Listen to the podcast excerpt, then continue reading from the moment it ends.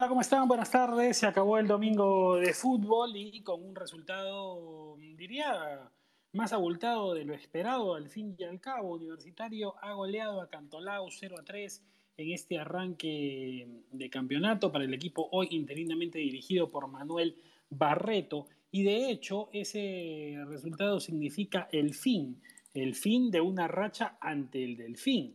Universitario eh, la había pasado muy mal ante Cantolao en los eh, últimos años, casi siempre en realidad, ¿no? porque solamente registraba una victoria eh, el cuadro crema, hoy de Guinda, frente a Cantolao en todos los enfrentamientos que han sostenido a lo largo del tiempo. Cantolao ascendió a primera división en 2017 y desde entonces la U solo la había ganado en su primer encuentro, 2017 apertura, la U como local en el Callao, aquella vez el cuadro eh, crema eh, fue local en el Miguel Grau, donde habitualmente es local Cantolao, y con doblete de Luis Tejada y descuento de José Miguel Manzaneda le había ganado 2-1 Cantolao. Luego se habían medido eh, aurinegros y merengues, repito, hoy de guinda, en otras nueve oportunidades y Cantolao siempre había salido airoso ante Universitario. Esta vez, eh, una racha extensa, repito, y era la mayor que la U registraba contra cualquier otro equipo del campeonato.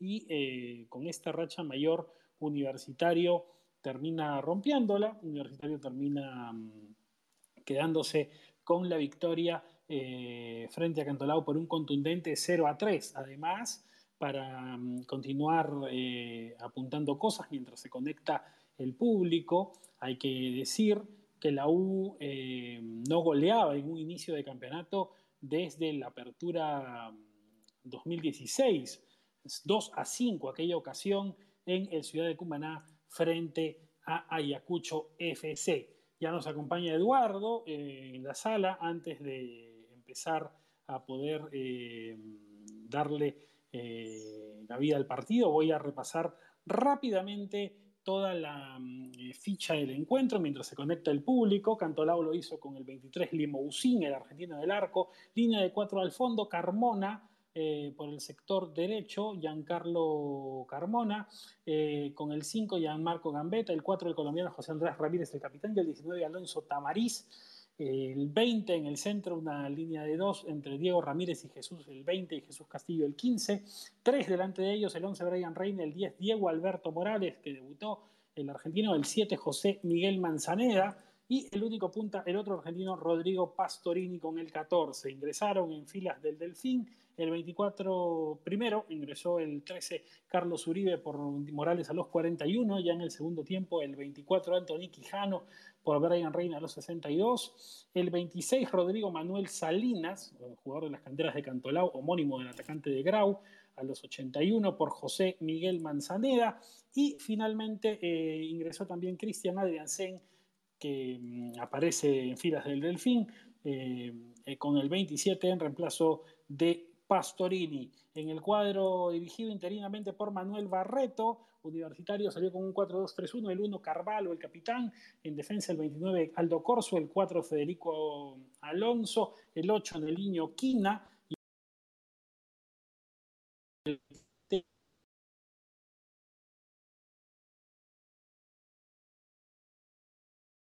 Cayetano, que volvió al fútbol peruano después de su paso por Real Garcilaso. En la segunda línea, el 17 Joao Villamarín, el 36 Piero Quispe, el 11 Luis Urruti, eh, que acá Eduardo señala como capo del partido, ya nos contará en el ataque el 20 Alex Valera, ingresaron el 19 Alberto Quintero a los 62 por Gerson Barreto, ingresó el 32 Roberto Villamarín haciendo su debut a los 78 por Luis Urruti, ingresó el 5 Rafael Guarderas por Ángel Cayetano a los 83 e ingresó también el 7 Alexander Zúcar por Piero Quispe a los 83. Los goles al hilo, tres goles en cinco minutos. Neriño Quina a los 71 de penal, Alex Valera a los 73 de cabeza eh, y a los 76 un derechazo de Joe Villamarín cerró la cuenta. Cero Universitario, tres Cantolao, repito, primera goleada Crepe en un arranque de campeonato en cinco temporadas en este... Eh, en, este, en esta Liga 1 y creo, Eduardo, que es prometedor para la U, por lo menos un arranque así a la espera de su nuevo entrenador Álvaro Gutiérrez. Hola Roberto, ¿qué tal? Buenas tardes, amigos y amigas de Chalaca. Bueno, un partido bastante interesante con un inicio muy friccionado, hay que decirlo, y Cantolao desde el principio no le puso las cosas fáciles a Universitario y déjame decirte que me gustó mucho ese medio campo que plantó Cantolao en el inicio, eh, tanto el trabajo de Diego Ramírez con Jesús Castillo, creo que los dos se dividieron muy bien el trabajo ahí y le complicaron las cosas a, a la U que quiso tomar cierto protagonismo, pero no encontraba cómo sobrepasar ese medio campo ni tampoco la línea defensiva, ¿no? Iban bien también Gianmarco Gambetta, José Andrés Ramírez eh, en, la, saga del Delfín, y es por eso que la U empezaba a probar con remates desde afuera para tratar de conseguir quizás por ahí una posibilidad de gol, ¿no? Y entre los que más intentó en el primer tiempo, hay que decirlo, estuvo justamente el uruguayo Luis Urruti. ¿no? Eh, hubo un intento, el primero fue de Valera, del segundo de Urruti, uno de Yamarín, pero eh, Urruti fue el que más destacó en el primer tiempo. De hecho, hay un penal de Carmona a Urruti. En primera instancia no parecía, pero luego las repeticiones televisivas ayudaron pues a percibir que efectivamente sí hubo contacto de Carmona con Urruti. Ese penal no lo cobró Jesús Cartagena, pero eh, después creo que ya podíamos decir ese equilibrio de fuerzas que había, a pesar de que Universitario era el que tomaba un poco más de protagonismo, se cayó, se cayó con lo que significó la expulsión, la expulsión de Diego Ramírez, que hablando de la palabra equilibrio, era uno de los que generaba justamente este sopeso en el mediocampo del Delfín esta expulsión que termina dejando con 10 acantolado a puertas de terminarse el primer tiempo y ahí nuevamente pues hay un tiro libre de Urruti y también quiero mencionar para mí si es que esto acababa 0 a 0, no claro está que al final terminó en goleada, pero qué buen partido estaba haciendo el portero Cristian Limusín, ¿no? Estaba atajando de todo, eh, si es que Cantolao todavía permanecía con el empate y pudo soportar el partido, porque en algún momento se volvió un sobrevivir para Cantolao, tratando de aguantar cada uno de los embates de un universitario que, a pesar de que contaba con un hombre de más en el complemento, igual todavía no lograba, no lograba de repente ser del todo incisivo, se aproximaba, acechaba, merodeaba, pero no alcanzaba la fórmula del gol. Tuvo que llegar justamente la segunda expulsión, la de Alonso Tamariz, esta ya fue a los 59 minutos, casi a la hora de juego, y ahí creo que ya empezó a pesar el tema físico eh, en, en, cuanto a que Cantolao quizás en el intentar anular a Universitario, había hecho ya el desgaste. Con 11 y hasta con 10 quizás era soportable, pero con 9 definitivamente ya era otra historia.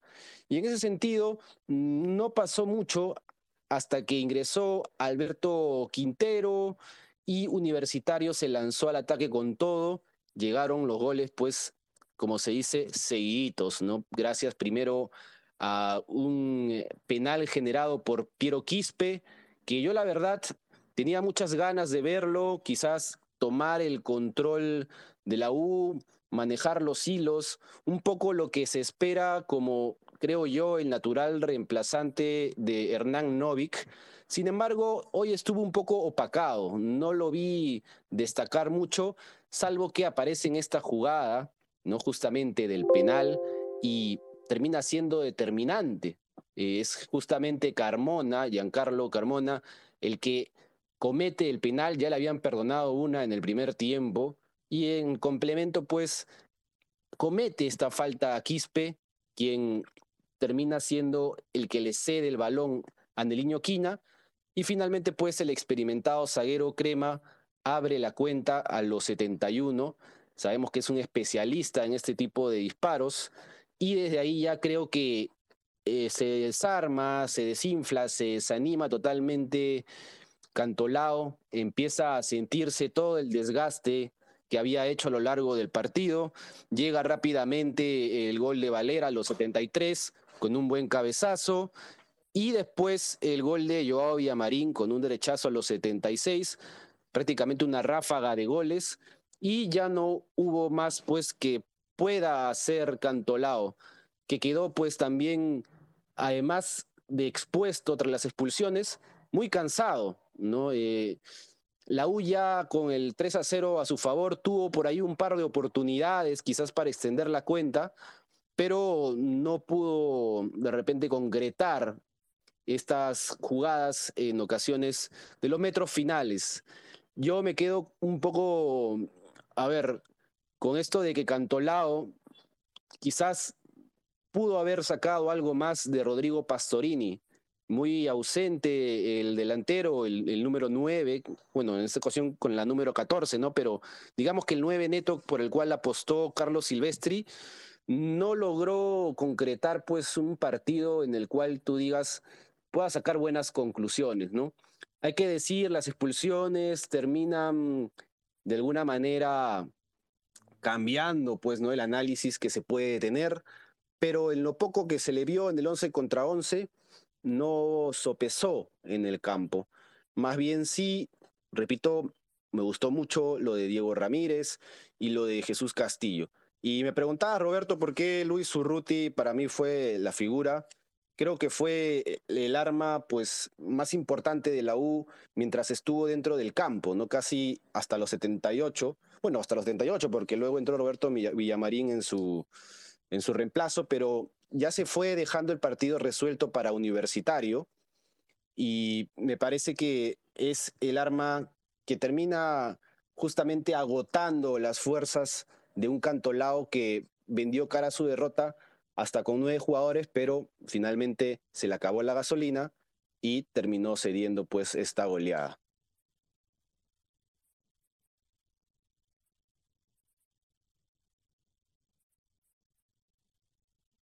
Así es, Eduardo, ha sido una mm, eh, abrumadora victoria de la U, pero que creo no mm, puede entenderse o leerse sin eh, hacer un análisis de la actuación del árbitro Jesús Cartagena, porque ha sido determinante la decisión del juez eh, al echar primero a Diego Ramírez a los 43 y luego a, a Alonso Tamariz a los 59 y así dejar con eh, inferioridad numérica patente al equipo de Carlos Silvestri. ¿Cómo evalúas a Cartagena? Le has puesto 13 en la ficha, Eduardo, y en función principalmente de esas dos expulsiones. ¿no? Cartagena, un juez que ha tenido un desempeño en los últimos años a veces más concentrado, eh, no solamente en la Liga 1, sino también en la Liga 2, pero que ya se ha hecho eh, un espacio en el arbitraje local.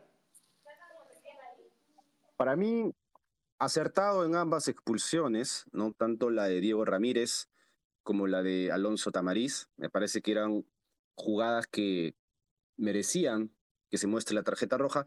Por ahí un poco debatible, quizás, ¿no? si nos ponemos exigentes, con la expulsión de Diego Ramírez, ya que podría decirse que el jugador de la U eh, quizás estaba abriendo un poco hacia afuera del área.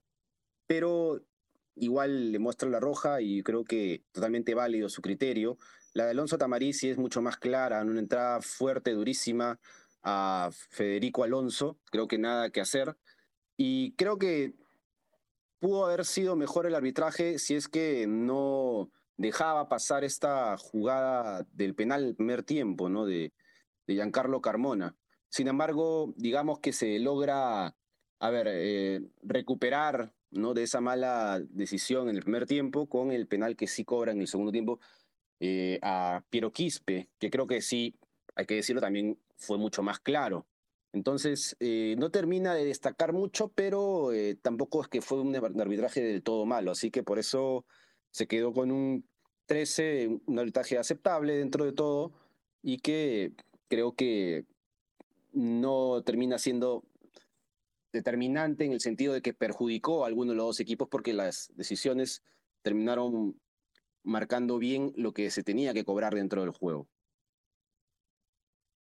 Reitero a quienes eh, recién ingresan al espacio que es la primera goleada en cinco años eh, que la U consigue en un arranque de temporada. Lo hizo ante Ayacucho, 2 a 5 en la ciudad de Cumaná Apertura 2016 y por tres goles de exactos, 3-0 o 0-3, la última vez había sido en el recordado arranque de la temporada 98, el día del debut de Osvaldo Piazza y los goles de Mauro Cantoro ante Melgar, ¿no? La U ganó 3-0 en aquel campeonato tan recordado por muchos hinchas merengues porque fue el inicio de su ciclo exitoso del tricampeonato. Y reitero también que se sacudió la U de esta racha particular ante Cantolao, que no es menor porque era el equipo contra el que más tiempo eh, llevaba sin poder, o más partidos llevaba sin poder imponerse en el campeonato local. Una cuestión curiosa, no es que exista una rivalidad histórica, ni mucho menos entre la U y Cantolao, pero se había convertido en una piedra en el zapato el equipo de Silvestri que eh,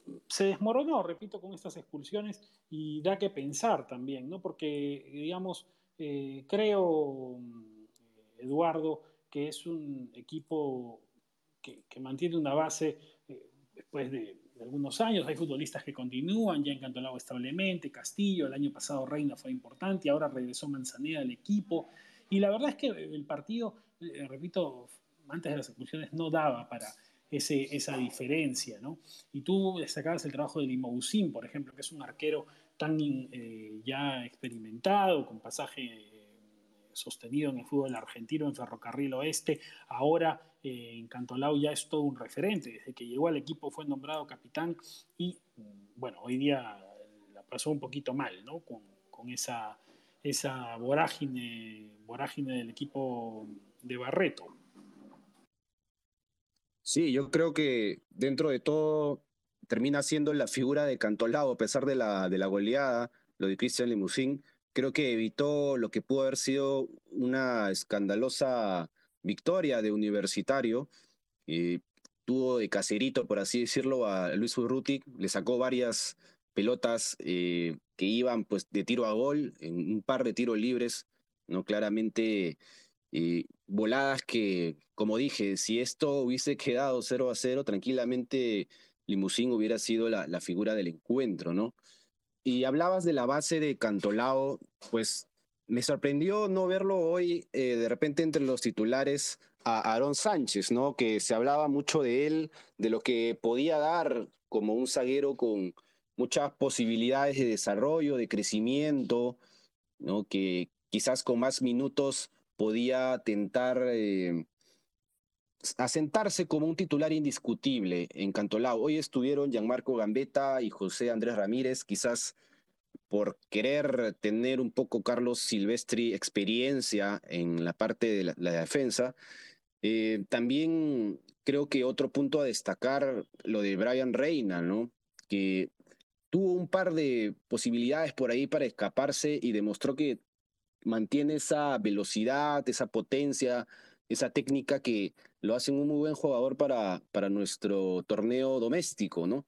Sin embargo, tuvo la mala suerte de estar eh, no tan bien acompañado por Rodrigo Pastorini, que fue más bien muy estático y no supo asociarse. lo de José Miguel Manzaneda también eh, creo que no se puede analizar mucho en la medida de que lo tuvieron que retroceder después de la expulsión de Diego Ramírez y como una especie de mediocampista fue poco lo que pudo ofrecer.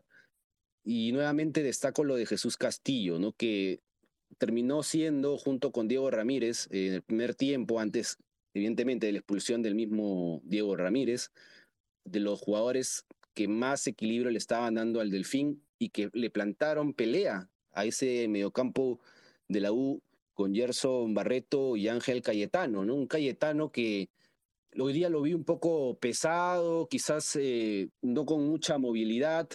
Eh, se nota que todavía, según mi perspectiva, le falta tener más minutos, pero creo que acostumbrándose y teniendo más rodaje va a ser importante para la volante crema. Ya en el partido de presentación, por ahí lograr notar con un cabezazo. Entonces creo que sumar esas características al juego de la U va a ser de mucha ayuda para el entrenador uruguayo que va a llegar próximo, ¿no? El entrenador Gutiérrez.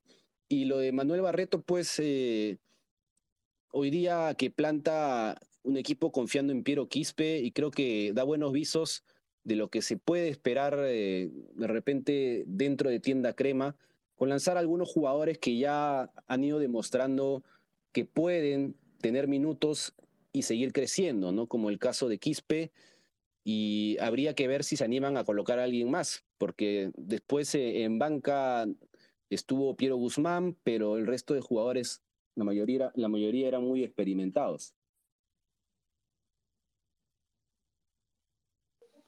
Así es, así es. Es eh, parte también de lo que quiere Universitario plantear este año.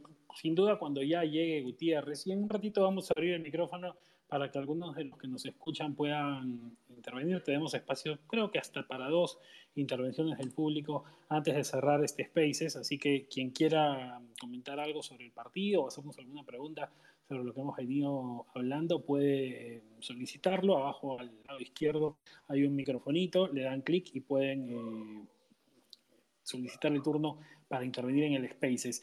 Hay, eh, por supuesto, también, y está fijo arriba el tweet del anuario 2021, que pueden acceder a él. También están las caletas, a ver si fijamos la otra caleta también en un ratito. y las distintas eh, cosas que hemos dicho sobre el partido.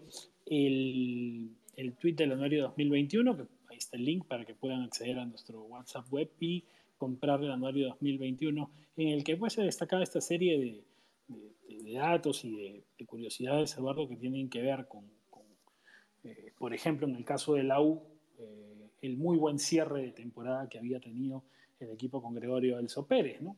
había ganado los últimos seis partidos, bueno, ahora Inebro una racha de siete, porque este partido se agrega a la racha previa, ¿no?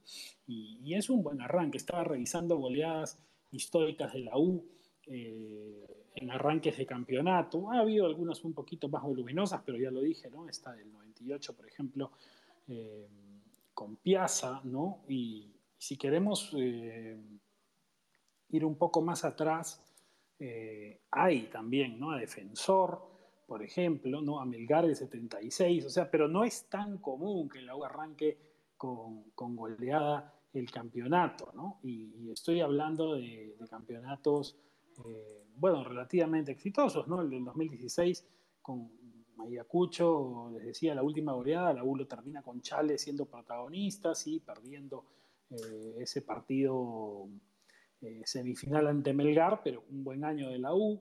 Eh, antes el 98, ni qué decirlo. Por ejemplo, acá también el año 74, la U golea 1-5 a Manucci en el arranque del campeonato y el 74, pues la U con Hover termina dando la vuelta olímpica e imponiendo el récord del máximo invicto de un equipo en el campeonato. ¿no? Es una goleada, entonces, eh, si podemos observar a la luz de las cifras en la historia, las goleadas siempre han precedido en general a buenas campañas de universitarios. ¿Será así? podrá ser este, este inicio un punto de referencia, por supuesto atendiendo en particular al hecho de lo que comentábamos, que se quedó con, con nueve cantolados, sí, me dirán, pero bueno, eh, la historia dice que las goleadas han, sido eh, señales de buenas campañas de la U, por ejemplo, el año 69, la U golea eh, también en el arranque del campeonato Municipal 2 a 5 y termina campeonando, ¿no? Entonces, hay cosas interesantes si uno empieza a repasar y a ver cómo las goleadas te pueden dar algunos indicios, Eduardo. Es cierto, Roberto. Y creo que las goleadas, de alguna manera, a ver, hay que ponerle en su contexto, ¿no? Fue contra nueve jugadores y todo, eh, pero podría ser un buen indicio para lo que Universitario pueda hacer en este año. Y claro está, el gran reto es eh, poder sostener y mejorar lo que dejó como escuela el Goyo Pérez, eh, don Gregorio Elso Pérez, en universitario como técnico, es el gran reto de Álvaro Gutiérrez ahora que va a tomar el equipo. Y yo quería dejar una pregunta abierta y bueno, evidentemente también la voy a responder y no sé si alguien se quiera sumar eh, a opinar al respecto. ¿Hay mérito de la U en hacer que Cantolao se quede con nueve jugadores? Y yo creo que sí. Yo creo que sí, o sea, no es que Cantolao haya dicho, bien, vamos a, quedarnos con nueve jugadores para favorecerle el partido a la U. O sea, creo que es parte de cómo la U terminó exigiendo a Cantolao a que cometa faltas en un partido muy friccionado y, y, de esa manera terminó quedando desarmado. Entonces, no sé qué, qué opinas tú, Roberto, quienes están escuchando. eh, sobre cómo se terminó dando este desarrollo del encuentro finalmente. Claro, siempre, eh, y reitero la invitación a quien quiera sumarse a opinar sobre el tema en el espacio, eh, siempre la dinámica del fútbol es de dos y hay cosas que se inducen, ¿no? Y creo que la U hoy día indujo a Cantolao a cometer estos hierros y quedarse, sobre todo creo que en la de Tamariz, ¿no? Al final me parece que es, un tema, es un tema también de, de tener un momento correcto para, anotar, de tener a gente en racha, por ejemplo Valera que viene cicateado por su buen desempeño con la selección, aparece y contribuye, Quina que ya es un referente, ¿no? es un referente de este momento de universitario y anota cuando le, das la oportunidad, Villamarín que lo necesitaba Eduardo, ¿no? ese, ese gol para un poco sacudirse el tema de, los vericuetos de su incorporación, por los temas de hinchajes, pero al final eh, bien Villamarín para, para empezar y abrir su ciclo en la U de esta manera, ¿no? Por supuesto, y creo que, a ver, le viene bien a Joao Villamarín anotar, pues, en una cancha que él conoce muy bien, ¿no? Su pasado por Boys eh, justamente fue una gran campaña, la cual terminó haciendo que Universitario se fije en él y, lo termine fichando, valga la redundancia. Entonces, creo que yo esperaba que se haga presente de alguna manera, quizás con una asistencia. Probó en el primer tiempo desde media cancha un poco y casi lo sorprende a Limusín, quien reaccionó muy bien, pero finalmente se le hizo ¿no? Eh, una gran anotación para sellar la goleada de Universitario. Creo que yo, Marín también es una de las incorporaciones más importantes de Universitario. Eh, le da un respiro a Alberto Quintero, quien generalmente cuando era titular eh, terminaba muy desgastado, a veces muy, mucho le, le pegaban también, ¿no? Porque un jugador que recibía muchas faltas. Entonces, teniendo Villamarín ahora, creo que se puede dar ese respiro y esa alternativa de universitario para poder eh, jugar, pues, este, con una, mayor tranquilidad en ofensiva, ¿no? Es curioso que justo eh, Joao Villamarín anota, ¿no? El tercer gol de la U a los 76 minutos y se va a celebrar y justo Roberto Villamarín, que quien tengo entendido su primo, se estaba preparando para el cambio, ¿no? Y fue como para decirle, oye, ya, entras, eh, anota el gol yo, ahora entras tú. Celebran juntos, celebran juntos, más de una vez. Claro, celebran juntos. Se suma sí, Alonso entonces... Cantuarias al panel, Eduardo. ¿Cómo estás, eh, Alonso? Vamos a darle, ya está el microfonito, eh, justo cuando hablamos de los Villamarín en celebraciones. Eh, me parece que la U ha abierto bien el, campeonato eh, y, hay bastante tela por cortar, Alonso. ¿Qué tal, Roberto, Eduardo, a todos los amigos que nos están escuchando? Yo quería hacer un par de apuntes sobre este triunfo de la U, que yo creo que vale la pena rescatar. Uno de ellos es cuando todavía iban 0-0, eh, que la U no perdió el orden al momento de atacar y constantemente buscaba justamente ampliar la cancha, no simplemente lanzaba pelotazos y que Valera pivotee o pudiera ganar eh, o, eh, o pudiera ganar por arriba, o sea, no se contentó, o sea, no apostó por ello, más bien apostó por triangulaciones, por, por, abrir la cancha, por buscar el espacio, y fue así como se pudo llegar a esa, a esa jugada donde Quispe fuerza el penal contra Carmona y, y la U puede abrir eh, el marcador. Y a raíz de eso también, otra cosa que, que me gustó bastante del equipo fue que no se conformara con el 1-0, sino que siguió buscando goles hasta, bueno, ya llegar el 3-0 e inclusive con ya la goleada, eh, hubo hasta dos ocasiones de peligro que, eh, que justamente fue de los primos Villamarín. Primero Joao con un, con un centro de Cabanillas que eh, conecta el balón y se, y se, da cerquita, y luego hay un cabezazo de, de Roberto que también pudo, pudo terminar mejor, pero igual se vio a un universitario que, que sí quería seguir buscando ampliar el marcador. Y de, lo, de las cuestiones que yo sí creo que todavía pueden preocupar un poco al, al hincha o a los seguidores universitarios son dos. Primero, de que, en qué posición se le acomoda mejor el juego a Joe Villamarín, porque él no es propiamente extremo, sino él es más un segundo punto y donde se siente mucho más cómodo, inclusive jugando por el centro. Entonces, la pregunta es, ¿Gutiérrez lo utilizará como extremo o lo va a utilizar como un segundo delantero en un, en un 4-4-2? Y después es quién debe ser la, la pareja de volantes de primera línea, porque si hay, hay opiniones divididas entre la gente que eh, apoya a Cayetano y lo señalan como un patrón en la, eh, del juego, pero también hay voces que señalan pues que él es muy trotón, que tiene un ritmo mucho más lento. ¿Te gustó Cayetano ya?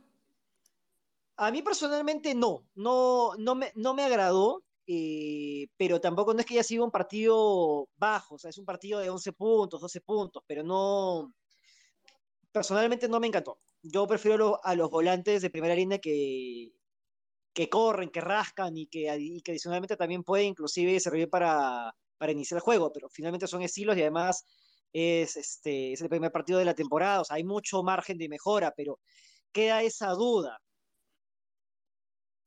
Sí, Eduardo le puso 12 a Cayetano en la ficha, estoy viendo, y, de hecho, eh, bueno, a ver cómo, cómo levanta. Nosotros, para nosotros, Cayetano en, Real Garcilaso 2016 eh, fue la decepción de, la temporada en el equipo, ¿no? Eh, no es, digamos, es un dato que, queda ahí, no, no es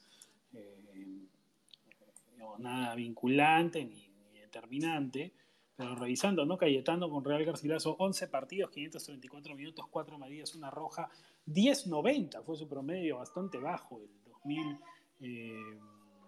el 2016 en su pasado por el fútbol peruano, Eduardo, ¿no? Y ha habido eh, tres debutantes extranjeros. Hablaste de Pastorini en Cantolao, bueno, el desempeño de Cayetano en la U y el otro debutante, eh, Diego Alberto Morales, y, tampoco tienen buenos puntajes en tu ficha, ¿no? Ocho para Pastorini, diez para Morales, que viene de Tigre, eh, ha jugado en varias etapas en Tigre, ha sido reciente participante del equipo de Tigre que logró el ascenso a la la primera división. Ah, no, estuvo, claro, 2020 eh, en Tigre, claro, y ahí ha pasado 2021 a Cantolao, ¿no? Participante de este equipo, Diego Alberto Morales, que no, no tuvo tampoco un buen debut.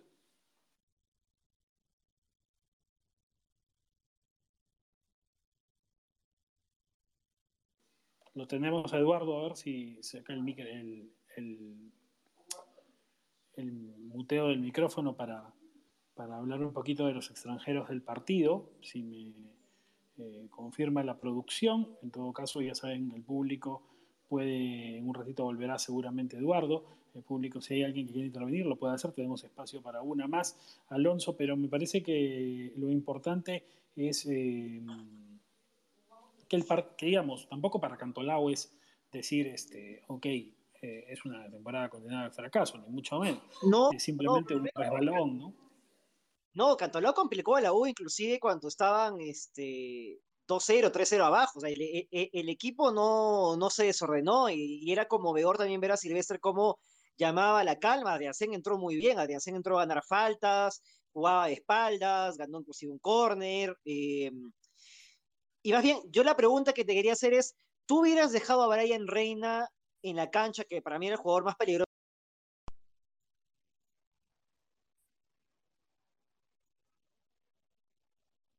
Yo personalmente lo hubiera, lo hubiera dejado, pero en sí Cantolao me dejó una, una, una muy grata sensación.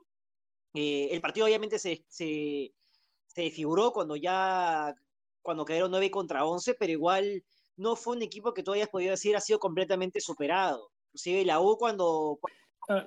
Lo, que pasa es que los primeros dos cambios están, son condicionados, ¿no? Los, los primeros dos cambios son condicionados por, por lo que sucede con, con las expulsiones. ¿no? Primero la entrada de Uribe para tapar el hueco dejado por Ramírez y que Cantolao no quede desprovisto. Y luego creo que lo que hace es sacar a Reina para no perder al punta, que es Pastorini, y tener a alguien detrás que pueda moverse y llevar la pelota como Manzaneda. ¿no? Y saca a Reina para poner a Quijano, que entra a tapar el hueco de Tamariz. O sea, los dos primeros cambios de Silvestre son totalmente reactivos a lo que le sucedió. no se los puede medir, creo, eh, en esa línea, ¿no? Pero bueno, es lo que pudo hacer, quizá debió sacar al 9 y quedar con los puntas, ya bueno, eso es la, la leche derramada, Cantolao ha perdido el partido. Eh, y bueno, eh, creo que hemos podido repasar en este after, Alonso, eh, este buen desempeño de Universitario en su arranque. Álvaro Gutiérrez asume el lunes. Hay que esperar y ver cómo se adapte a la filosofía del equipo, aunque ya se sabe, ¿no? Más de su cartel importante, sobre todo un nacional, además un tipo conocido en el fútbol sudamericano. Eh, Gutiérrez, pero creo que le puede proveer a la U no solamente continuar con esta identidad uruguaya de los últimos tiempos, sino un trabajo serio y una identificación con este juego un poquito más mordedor, más conservador, que le puede venir bien a la U quizás, ¿no, Alonso? Esta receta conservadora de, Gutiérrez.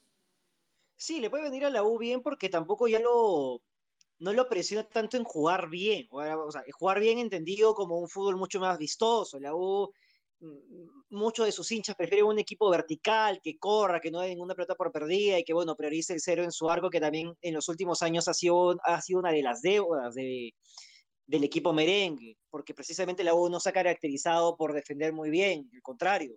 Eh, ha existido muchos problemas para encontrar centrales, ahora con esa dupla de Quina y Alonso que ya lleva ya va por su tercer año, es donde existe una mayor eh, esperanza de cara a, sus hinchas que pueda, que la U pueda al menos ser un equipo difícil de, de hacerle gol y que, a, y que a partir de ello es que pueda conseguir buenos resultados.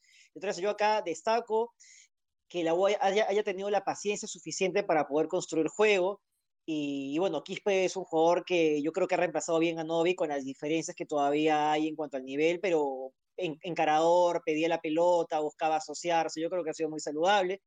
Pero bueno, vamos a ver qué, qué más puede otorgarle Gutiérrez al frente del equipo y cómo va a parar finalmente también a Universitario. Si va a seguir pasando por un 4-3-3 o por un 4-2-3-1 o va a jugar con un 4-4-2, donde quizás ahí Villamarín se pueda sentir un poquito más cómodo eh, como segundo punta, pero yo creo que ese resultado a la U le da mucha tranquilidad para encarar eh, los próximos partidos y para también dejar ya atrás la, figura de, Gregorio Pérez, que también la gente te estaba muy ilusionada con, con, el inicio de año, pero que ya finalmente, como ya todos lo sabemos, problemas de salud, eh, lo, terminaron dejando fuera y ahora la U tiene que, que pensar en el campeonato con lo que tiene.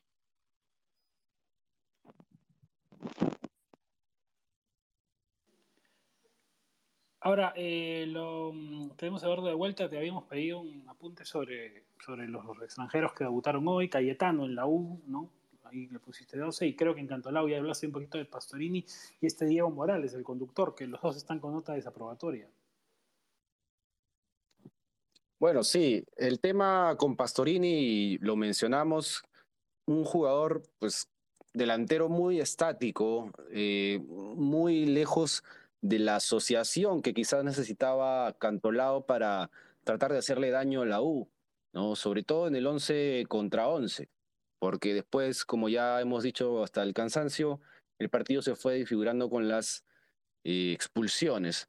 Después, eh, Diego Alberto Morales tampoco terminó siendo trascendente en el medio campo.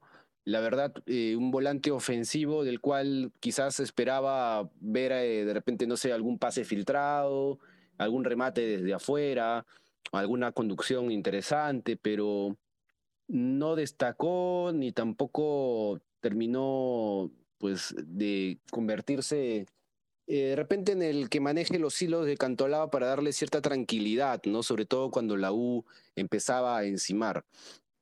Entonces me parece que ambos terminan quedando en deuda, más Rodrigo Pastorini, ¿no? porque fue el que estuvo más tiempo y, el que eh, menos terminó otorgando en cuanto a juego. Y, a mí también me quedó esa duda en, en, el momento cuando sale Brian Reina, ¿no? si es que no hubiera podido salir mejor Rodrigo Pastorini y hubiera sido más inteligente para, para Cantolao, de repente como decisión de Carlos Silvestri, apostar a la contra simplemente a Brian Reina y jugar al contragolpe. Sin embargo, son decisiones técnicas eh, y se entiende que quizás Reina era el que estaba haciendo más desgaste, Pastorini quizás te podía ofrecer alguna jugada de balón detenido, pero Cantolao pues no tuvo ninguna posibilidad en ese sentido y, finalmente terminó siendo intrascendente, ¿no? Este delantero que debutó hoy con Cantolao. Bien, muchachos, eh, gracias a los que nos han seguido. Ha sido un buen after party repasando todo lo que ha sido este mm, tramo de universitario y su debut en el campeonato. Las caletas ya están en la web, vamos a seguir eh, colocando varias. Así que en un rato estamos con ustedes y, eh, por supuesto, también una serie de novedades y cuestiones en esta oferta 2022 de Chalaca para ustedes. Nos vemos con más en la semana vamos a tener una novedosa forma de presentar los torneos continentales, la Libertadores, la Sudamericana, así que estaremos con eso a partir del día martes. Un abrazo a los que nos